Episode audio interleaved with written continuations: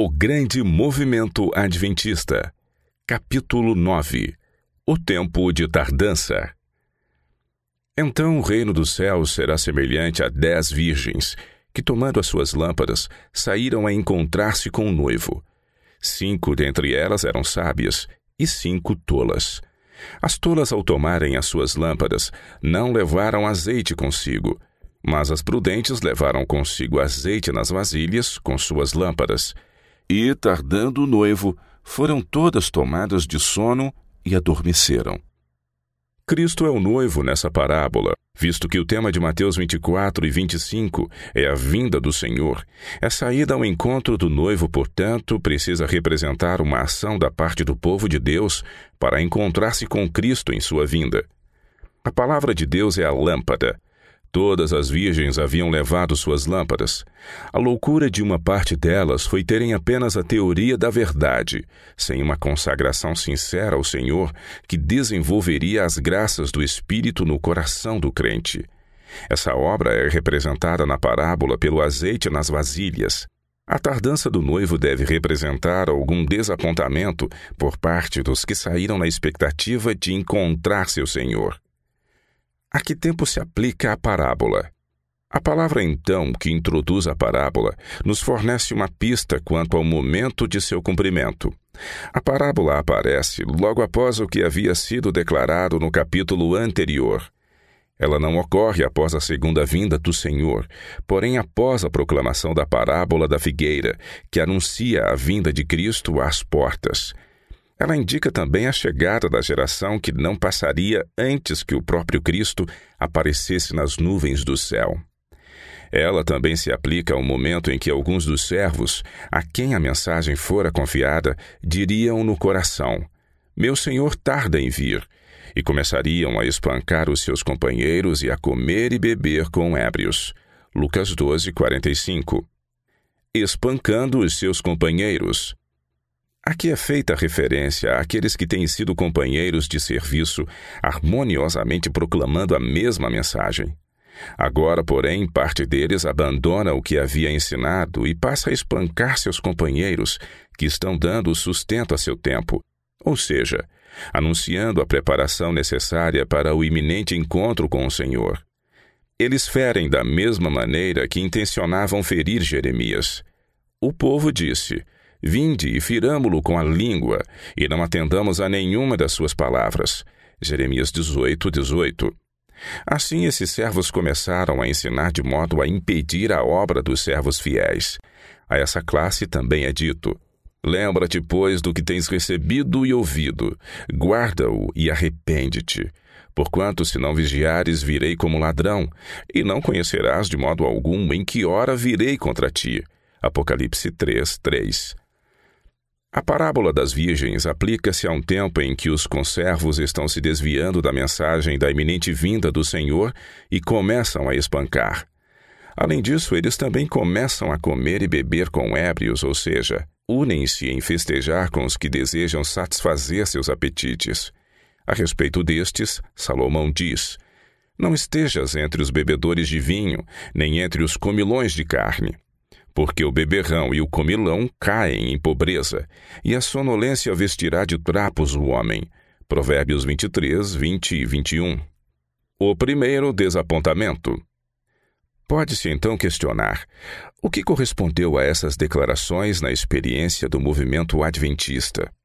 Houve acontecimentos que se harmonizaram plenamente com a profecia. Os que proclamavam a mensagem até abril de 1844 trabalharam em meio às igrejas e os ministros das várias denominações se uniram a eles em seus esforços. Assim, todos eram conservos ou companheiros. Os que anunciavam a mensagem ensinavam que os 2.300 dias de Daniel 8,14 terminariam no ano judaico de 1843, nosso ano de 1844. Proclamavam que a hora do juízo divino viria ao fim desse período. Naquela época, todas as denominações do país acreditavam que o dia do juízo teria início por ocasião da segunda vinda de Nosso Senhor. Assim, facilmente vemos que os adventistas criam que o Senhor viria no fim daquele período profético, previsto para encerrar-se próximo a 21 de março de 1844, o último dia do ano natural judaico de 1843. Eles consideravam o último dia de março ou dia 1 de abril de 1844 como o momento em que o Salvador poderia vir. O surgimento dos servos maus. Quando o último dia de março chegou e passou sem que o Senhor viesse, os que haviam trabalhado com os mensageiros do Senhor, cujos corações não haviam se consagrado totalmente à mensagem, voltaram-se contra ela e começaram a opor-se à obra, fazendo tudo ao seu alcance para dificultar o caminho dos que continuavam a ensinar a doutrina da iminente vinda do Senhor e a mensagem da hora do seu juízo. Disseram em seus corações: meu Senhor tarda em vir. Com seus lábios passaram a ensinar que o mundo inteiro deveria ser convertido antes que o Senhor viesse, e que todos os judeus deveriam retornar à Palestina e estabelecer o serviço do templo em Jerusalém antes que viesse o Messias. Alguns chegaram a ensinar que a vinda de Cristo era uma vinda espiritual, que ocorria por ocasião da conversão ou no momento da morte do crente dando o sustento a seu tempo. Mateus 24, 45. Enquanto esses maus servos assim se voltavam contra seus companheiros de trabalho, os servos que ainda permaneciam firmes na fé congregavam os fiéis em salões e bosques, dando-lhes o sustento a seu tempo, isto é, mostrando-lhes que os sinais dos tempos e as profecias cumpridas declaravam que a vinda de Cristo estava próxima às portas, do mesmo modo que antes do desapontamento. Festas nas igrejas. Enquanto assim procediam, iniciou-se nas igrejas protestantes algo que elas antes desconheciam: eventos na igreja com o propósito de banquetear e divertir. Todos que quisessem eram convidados a participar com eles das suas guloseimas. A primeira vez que tivemos notícia de algo assim na América foi no mês de maio de 1844, logo após o desapontamento. O que ocorreu foi o seguinte: Guilherme Miller instruía e exortava várias centenas de adventistas num salão em Rochester, Nova York. Ele lhes dizia: Estamos no tempo de tardança de Mateus 25. Mantenham-se firmes na fé, pois em breve teremos mais luz sobre esse assunto. Nesse mesmo dia foi convocado um festival no porão de uma das maiores casas de reunião em Rochester. Uma multidão compareceu, tanto de membros de igreja quanto de incrédulos, e enquanto o diretor de uma certa faculdade de teologia divertia a multidão, ridicularizando Guilherme Miller, ostras, sorvetes e doces eram vendidos ao povo. Além disso, um pequeno panfleto preparado por essa pessoa era vendido por 25 centavos. O livreto foi chamado de Uma Exposição do Millerismo Menos de duas semanas depois, outra denominação convocou na mesma cidade uma festa num salão público. A entrada custava 25 centavos e todos que quisessem foram convidados para vir e participar das ostras, sorvetes, bolos e doces ali servidos. Foi assim que tiveram início essas festas modernas das igrejas, que se tornaram posteriormente em sociais da maluquice, sacos surpresa, pescaria de brindes, abelhas beijantes, estande onde se pagava para beijar as meninas, e assim por diante. Essa moda de ter festas na igreja cresceu de tal modo que, na atualidade, uma igreja que não tiver ao menos sua própria cozinha, despensa e salão de refeições é considerada fora do padrão. Esse estado de coisas teve início no tempo de tardança, conforme indicado na parábola. O próprio Miller conta o que se passou em Rochester nas seguintes palavras.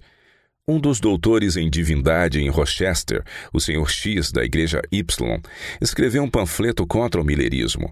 Chamou os senhores e as senhoras à casa de Deus, fez um grande banquete de ostras e outros piqueniques à moda Belsazar, beberam café e chá, comeram finas iguarias e venderam sorvetes e doces, e seu panfleto que se opunha à segunda vinda do querido Salvador.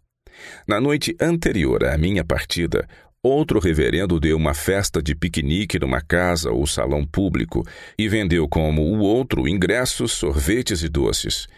Fiquei feliz ao saber que algumas das igrejas de diferentes seitas não aprovaram essas festas babilônicas, e espero de coração não se dê que todas essas igrejas separadas sejam encontradas a comer e beber com ébrios quando Cristo vier. Surpreende-me que esses senhores reverendos não se vejam no espelho da palavra de Deus e recomendo-lhes a leitura de Lucas 14, de 12 a 14, Mateus 24, de 48 a 51, Lucas 13, de 25 a 28, 2 Pedro 2, 13, Judas 1, de 10 a 21. Estes são certamente os últimos tempos. Se Miller tivesse visto que as igrejas têm se tornado desde então, com suas festas de arrecadação, bolos de anel surpresa, abelhas beijantes por 10 centavos, shows de jumentos, sociais da maluquice, loterias santas e outros jogos de azar, etc., ele teria recuado em santo horror. O tempo de tardança. Os adventistas encontraram consolo no fato bíblico de que, quando fosse feito o anúncio da iminente vinda do Senhor, haveria em conexão com ele um tempo de tardança. Entendiam assim com base nas palavras do nosso Salvador encontradas em Mateus 25, 5 e 6 e Abacuque 2, de 1 a 3. Quanto à atitude demonstrada na primavera de 1844, citamos o Midnight Cry de 9 de maio de 1844. Tendo passado o ponto do aparente término dos períodos proféticos, encontramos-nos no tempo previsto por Deus em que seus filhos se encontrariam ao fim da visão, tempo este para o qual provisões já haviam sido feitas por intermédio do profeta Abacuque.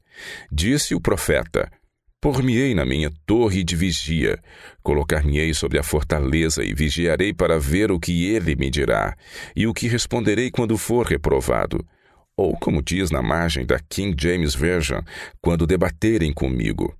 Então o Senhor me respondeu e disse: Escreve a visão e torna bem legível sobre tábuas, para que a possa ler quem passa correndo.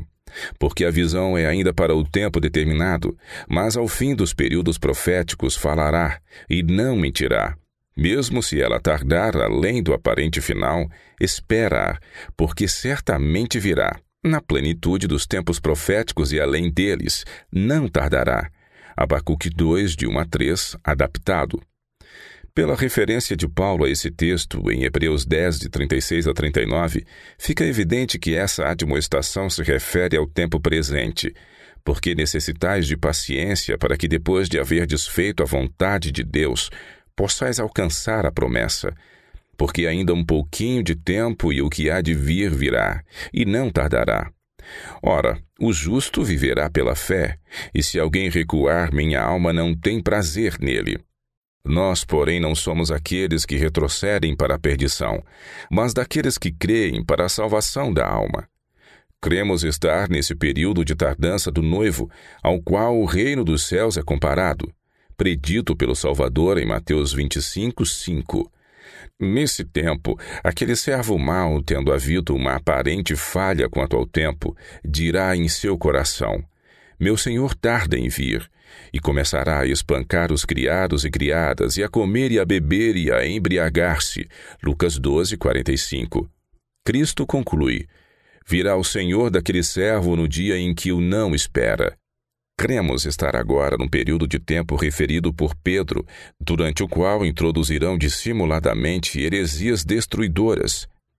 Para esses é feita a advertência: o juízo lavrado para eles a longo tempo não tarda, e a sua destruição não dorme. Pedro afirma ainda que esses haveriam de existir assim como houve falsos profetas quando as Escrituras estavam sendo escritas.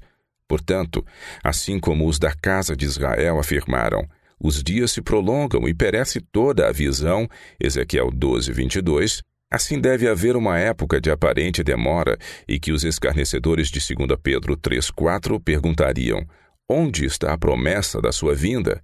E se vangloriariam de que todas as coisas permanecem como desde o princípio da criação. Cremos que foi em referência a essa tardança da visão que o apóstolo Tiago declarou: Sede, pois, irmãos, pacientes até a vinda do Senhor.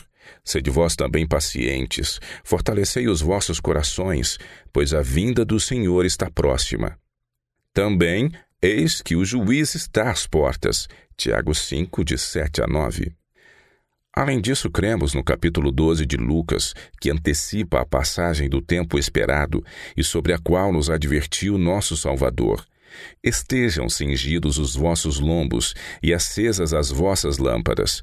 Sede vós semelhantes a homens que esperam pelo seu Senhor, ao voltar ele das festas de casamento, para que quando vier a bater à porta, logo lhe abram. Esperar implica que o tempo excedeu, pois durante ele não necessitamos esperar. Portanto, nosso Senhor acrescenta: Bem-aventurados aqueles servos a quem o Senhor, quando vier, os achar vigiando. Se Deus quiser, continuaremos a proclamar: Eis que vem o noivo, saí ao seu encontro. E também é chegada a hora do seu juízo. Cremos que não falharemos em clamar em alta voz para o mundo e para a Igreja, a fim de que despertem de suas canções de paz e ouçam as gloriosas melodias da misericórdia divina. É nosso desígnio continuar esperando e vigiando pela vinda do Senhor, crendo que está iminente. Vindicando a obra dos Adventistas. Podemos ter uma boa ideia de como os adventistas viam sua obra antes e logo após a data de 21 de março de 1844, ao lermos a seguinte citação, retirada de um artigo intitulado Vindicação no Advent Herald de 13 de novembro de 1844, publicado por Joshua Himes, Sylvester Bliss e Apollos Reio. Não fomos precipitados em adotar nossas posições. Temos certeza de haver buscado a verdade de forma honesta e sincera. Obedecemos a ordem de nosso Salvador de examinar as Escrituras. Não confiamos em nossa própria sabedoria, mas nos dirigimos a Deus em busca de instrução e orientação, nos esforçando para nos colocar sobre seu altar, confiando que Ele iria dirigir nossos passos no caminho certo. Examinamos todos os argumentos apresentados contra nós, com desejo sincero de conhecer a verdade e ser guardados do erro, mas temos que confessar que as diversas e variadas posições de nossos adversários apenas nos confirmaram em nossa compreensão. Vimos que, quer estivéssemos certos ou errados, nossos adversários não podiam estar certos, pois nem sequer concordavam entre si. Seus argumentos eram tão frágeis e infantis que tinham necessidade de continuamente desfazer o que eles mesmos haviam construído.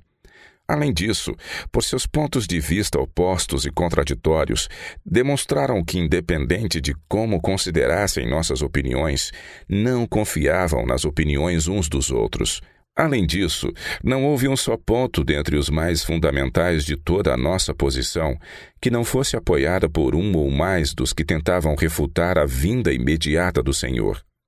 Embora a tradução literal das Escrituras sustentasse nossa posição, nossos adversários se esforçaram em vão para provar que as Escrituras não devem ser compreendidas literalmente, apesar de todas as profecias cumpridas revelarem que seu cumprimento se deu literalmente e nos mínimos detalhes. A explicação do desapontamento. Mas o tempo determinado, o ano judaico de 1843, passou, e ficamos desapontados por não vermos o rei na sua formosura. Todos os nossos opositores honestamente supunham que cada ponto distintivo de nossa crença havia sido refutado e que deveríamos, como pessoas honestas, abandonar toda a nossa posição. Foi, portanto, com surpresa que nos viram ainda agarrados à nossa esperança e ainda esperando nosso rei. Nós, porém, em nosso desapontamento, não vimos nenhuma razão para o desânimo. Percebemos que as Escrituras indicavam que haveria um tempo de tardança e que, enquanto a visão tardasse, devíamos esperar. Também vimos que o período não podia estar totalmente terminado com o fim do ano, mesmo diante do pressuposto de que nossa cronologia estava correta. Críamos, portanto, que ele só poderia se cumprir em algum momento no ano em curso. Mesmo assim, admitimos franca e plenamente perante o mundo que havíamos nos equivocado quanto ao ponto definido para o qual olhávamos com tanta confiança. Contudo, mesmo com nosso equívoco, podemos ver a mão de Deus na questão. Podemos ver que Deus usou essa proclamação como um alarme para o mundo e também como um teste para a igreja a fim de colocar seu povo numa atitude de expectativa. Chamou os que estavam dispostos a sofrer por amor do seu nome.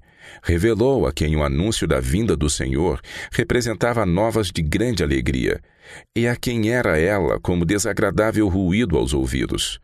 Revelou ao universo quem receberia com alegria a vinda do Senhor e quem o rejeitaria em seu segundo advento, como os judeus o rejeitaram no primeiro.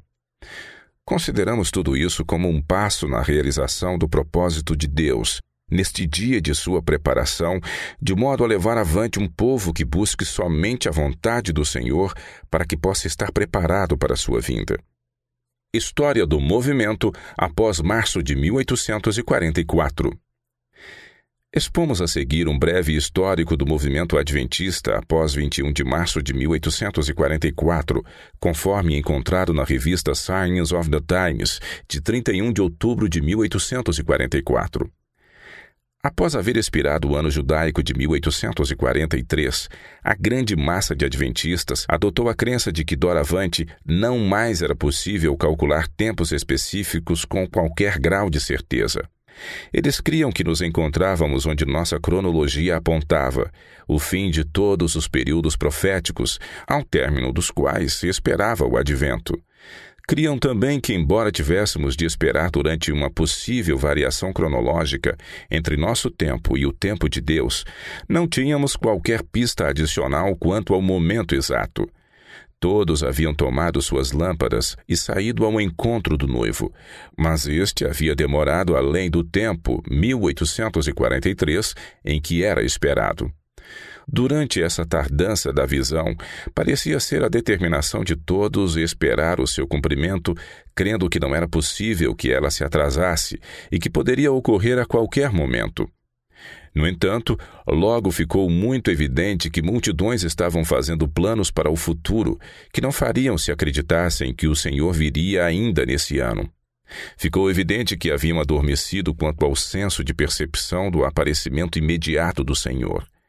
Em outras palavras, pensaram que ele poderia vir a qualquer dia, ou que poderia demorar um pouco e que durante esse tempo poderiam desfrutar de um descanso reparador. Ora, aconteceu exatamente como o Salvador declarou que aconteceria. Tardando o noivo, foram todas tomadas de sono e adormeceram. Mateus 25, 5. Chamada a atenção para o outono de 1844. Desde maio de 1843, o irmão Miller já havia chamado nossa atenção para o sétimo mês do sagrado ano judaico, como a ocasião da observância cerimonial dos tipos que apontam para o segundo advento. No outono passado, antecipamos essa circunstância com muito interesse. Após a passagem do tempo, o irmão Samuel Snow adotou plenamente a opinião de que, segundo os tipos cerimoniais, o advento do Senhor, quando ocorresse, precisava ocorrer no décimo dia do sétimo mês. Contudo, ele não estava seguro quanto ao ano. Mais tarde, percebeu que os períodos proféticos, na verdade, somente terminariam neste ano, 1844.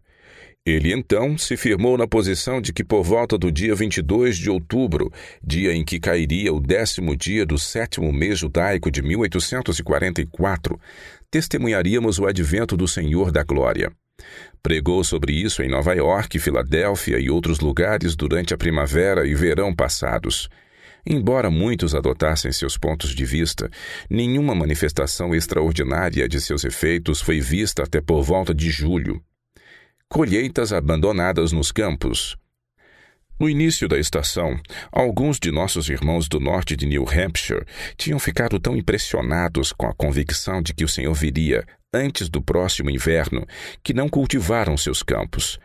Em meados de julho, que era o entardecer da meia-noite do dia ano judaico, dia profético de tarde e manhã, contando a partir da lua nova de abril, o início desse ano judaico, outros que haviam semeado seus campos e plantado suas lavouras ficaram tão impressionados com a sensação de que o Senhor viria de imediato que não poderiam, de forma coerente com sua fé, colher o que haviam plantado.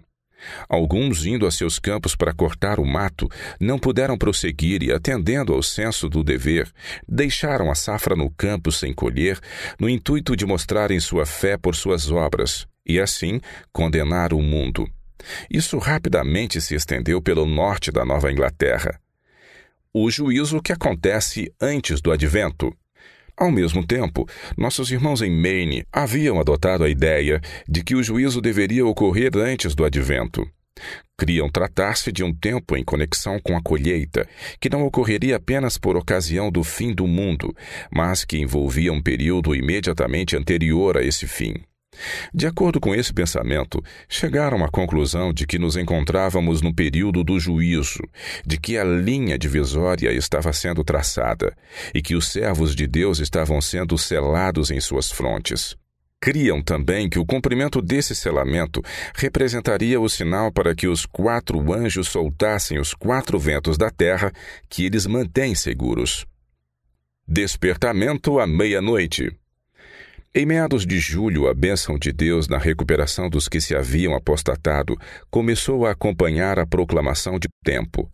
Nessa época, os que haviam adotado qualquer das duas ideias mencionadas acima manifestaram marcante mudança de comportamento e um súbito despertar do sono, como estava previsto. À meia-noite ouviu-se um clamor: Eis que vem o noivo, saía ao seu encontro. Então se levantaram todas aquelas virgens e prepararam as suas lâmpadas. A partir de julho, esses movimentos tiveram lugar em diversas partes da Nova Inglaterra, distintos uns dos outros. Todos, contudo, foram acompanhados da bênção de Deus na recuperação de muitos, cujas lâmpadas tinham quase se apagado, bem como na santificação de seus santos. Na reunião campal de Exeter, todas essas influências se reuniram num grande movimento que rapidamente se espalhou por todos os grupos adventistas do país.